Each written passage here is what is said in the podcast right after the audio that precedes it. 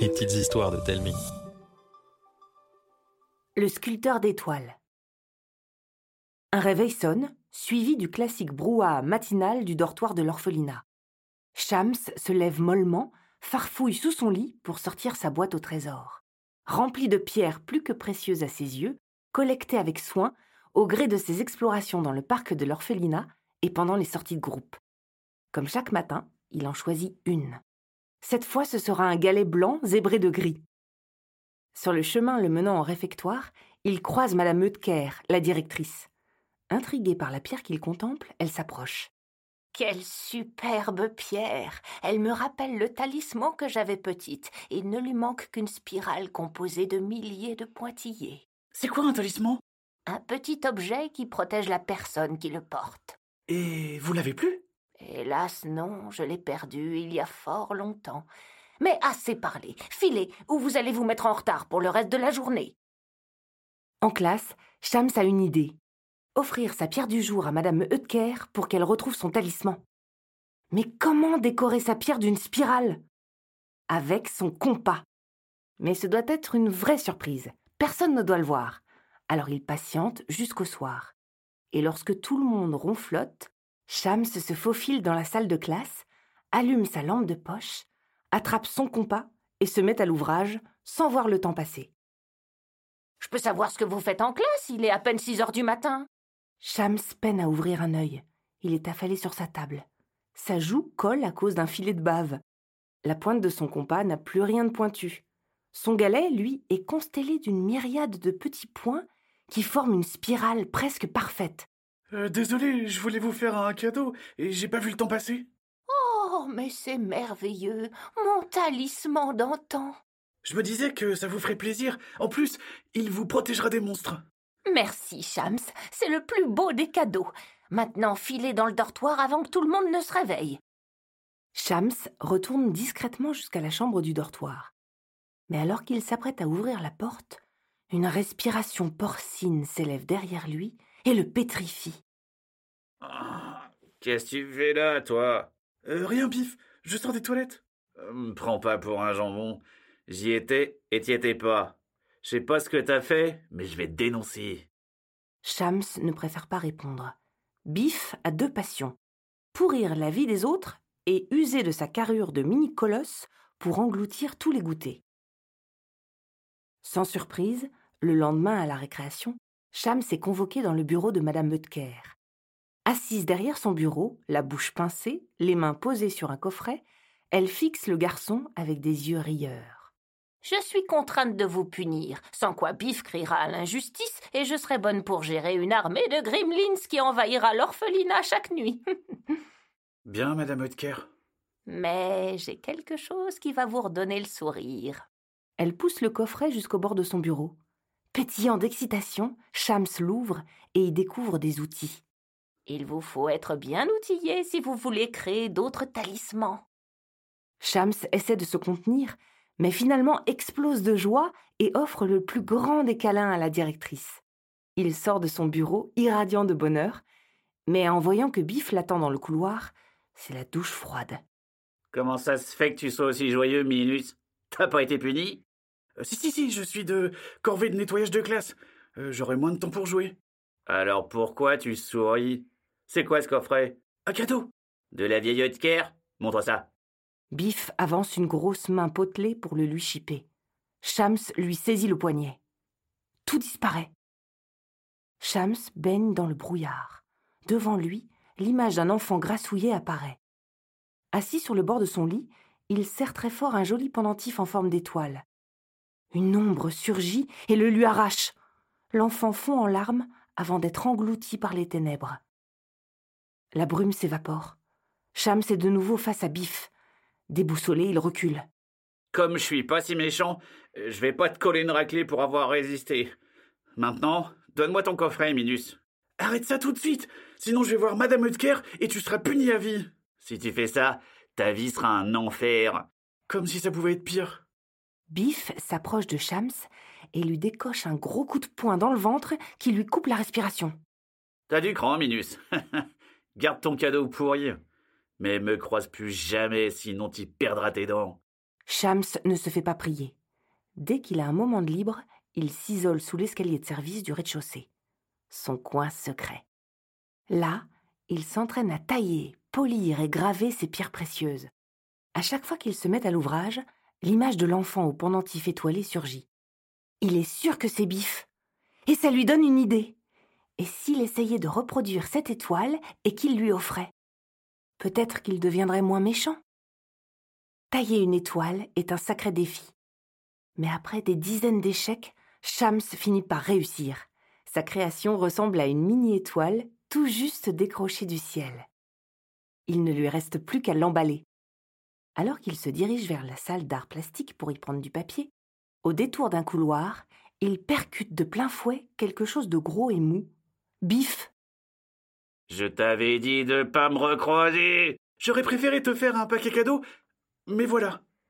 C'est pour toi. Bif serre les poings. Sa bouche fait des vagues. Son regard haineux s'embue. Sans un mot, la terreur lui arrache l'étoile des mains, se retourne et lâche un simple. Merci. Avant de s'en aller, Shams reste planté là, béat. Le jour suivant, la terreur est moins terrifiante. Elle ne vole aucun goûter. Un miracle qui fait naître une rumeur. Ce serait grâce à une pierre que Shams lui aurait offerte. Et c'est comme ça qu'un à un, les pensionnaires de l'orphelinat demandent à Shams s'il veut bien leur créer un talisman. À chaque fois, il accepte avec joie. Si bien qu'en quelques semaines, tout le monde en possède un. Vient le jour de la kermesse de fin d'année. Chaque enfant tient un stand qu'il a imaginé. Celui de Shams attire une foule de curieux, séduit à l'idée de repartir avec un talisman unique, si bien qu'à la fin de la journée, il ne lui reste plus rien. Alors qu'il range ses affaires, un homme élégant, vêtu d'un costume rouge, s'approche en faisant rouler entre ses doigts une pierre en forme d'étoile. Celle de Bif. Cette pierre que tu as taillée est une merveille. Comment l'avez-vous eue? Ton ami me l'a cédée, mais il a été dur en affaires. Ne fais pas cette tête, c'était sa pierre après tout, et ça me permet de te témoigner l'intérêt que je te porte, mon jeune ami. Euh, comment ça? Deviens mon apprenti, et je révélerai ton talent. Vous êtes euh, tailleur de pierre? Le plus grand de tous les temps. Je me nomme Mondia. À la manière d'un magicien, l'homme fait apparaître dans sa main gauche une perle qu'il tend à Shams. Elle est si finement ciselée qu'on dirait une bulle de dentelle. C'est si incroyable que Shams veut la voir de plus près. Il saisit la main de Mondia. Soudain, il n'est plus dans la cour de l'orphelinat, mais dans un brouillard teinté de rouge au travers duquel il distingue des ombres effrayantes. La vision cauchemardesque s'évanouit aussi vite qu'elle est venue. Il y a quelque chose qui ne va pas, mon garçon? Évidemment qu'il y a quelque chose qui ne va pas. Mais Shams rassemble tout son courage et sort son plus beau mensonge. Je ne crois pas que je serais capable de faire ça un jour, vous savez. Crois-moi, un prodige tel que toi peut faire des choses encore plus impressionnantes. Alors, que dis-tu de ma proposition? Tu es prêt à rejoindre la famille Mondia? Ah, C'est tentant, mais je préfère rester ici. Quel manque d'ambition. Avec ton talent, tu aurais le monde à tes pieds. Je ne suis pas sûr que ça me plairait. Tu le regretteras, mon garçon. D'un geste théâtral, Mondia tourne les talons et s'en va. Biff accourt voir Shams. Alors, il t'a acheté des trucs? Non. Tiens, voilà ta part, Minus. Je te dois bien ça. Je veux pas de ton argent. T'es bête ou quoi? C'est un peu grâce à toi si je suis plat aux as. T'aurais jamais dû vendre ta pierre à Mondia. Il est euh, trop louche. Biff allait répliquer, mais Shams lui cloue le bec d'un regard et lui explique tout. Biff reste sans voix. Quel imbécile je fais Je vais aller lui rendre son argent à cet entourloupeur. Mais tu sais où il habite? Toujours savoir à qui on a affaire quand on fait affaire. Voilà ce que disait mon paternel avant de se faire coffrer. Mondia m'a dit que son magasin était au 1 bis rue de Diams. C'est juste à côté. Je serai de retour en deux temps, trois mouvements. Vingt minutes plus tard, Biff entre dans la salle commune, sa pierre dans les mains. Le lendemain, ce n'est pas le brouhaha habituel, mais un concert de plaintes qui réveille Shams.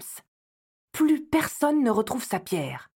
Paniqué, Shams regarde sous son lit. Ses pierres et ses outils se sont volatilisés. Biff s'approche, la mine basse. C'est de ma faute. Qu'est-ce que t'as fait? Mondia euh, m'a proposé de récupérer ma pierre et de garder l'argent. Tout ce que je devais faire, c'est euh, laisser une fenêtre du dortoir entr'ouverte. Je suis qu'une pauvre saucisse. On va aller chez lui et tout récupérer. Encore en pyjama, les deux enfants filent comme l'éclair, au mépris de la punition ultime qu'ils risquent de recevoir si Madame Eutker les surprend. En un rien de temps, ils déboulent rue de Diams et tombent des nues. Le bâtiment du 1 bis s'est volatilisé. Enfin, c'est plutôt comme s'il n'avait jamais existé. Personne n'en a jamais entendu parler. Les enfants rentrent dépités. Mais leur morosité est instantanément chassée par la curiosité lorsqu'ils découvrent Madame Eutker devant l'entrée, en train de discuter avec une drôle de dame. Légèrement voûtée, le visage tout ridé, coiffée de cheveux arc-en-ciel tirés en un chignon impeccable, à ses pieds repose une caisse en bois. Vous tombez bien, vous deux. Madame est de la police. Son équipe a mis à jour une organisation qui vole des pierres précieuses, juste à côté de chez nous.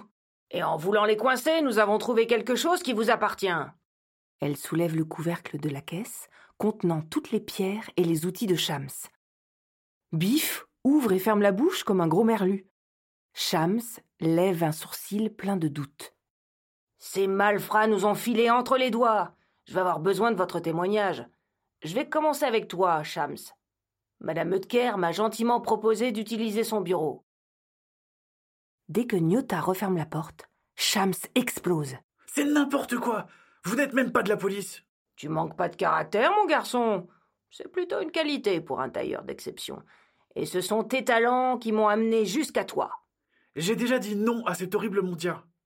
Tu as bien fait. Il corrompt le cœur avec ses maudites pierres. Je suis pour ainsi dire son opposé. Je suis à la tête d'une petite entreprise qui sculpte des étoiles. Arrêtez vos salades. Nyota claque des doigts. Une magnifique étoile bleutée apparaît devant elle. Puis une seconde, une troisième et des dizaines.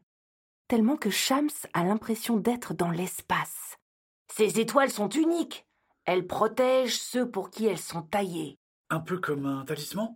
En effet, nous créons des étoiles pour chaque être vivant dans les mondes connus. Et nous avons besoin de renforts pour la Terre. Shams écarquille les yeux. Nouveau claquement de doigts. Le bureau disparaît pour laisser place à une salle gigantesque, semblable à un hall de gare. D'étranges créatures pilotent des chariots remplis à ras-bord de pierres. Des centaines d'étoiles flottent dans les airs et se dirigent vers des portes qui s'ouvrent à leur approche. Nyota entraîne Shams dans un couloir et le fait passer d'un atelier de tailleur à un autre. Chacun prend du temps pour lui expliquer son travail. Shams ressort de la visite émerveillé. Ta mine fait plaisir à voir, mon garçon. Ce que vous faites, c'est trop génial. Et ça te dirait d'apprendre nos secrets? Trop. Mais je ne sais pas si Madame Eutker acceptera. On lui présentera ça comme une activité du mercredi ou du samedi.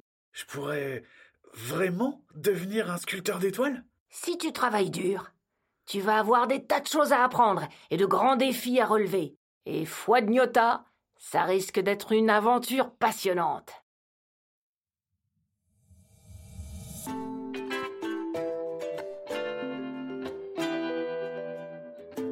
C'était une histoire de Mathieu Jonel.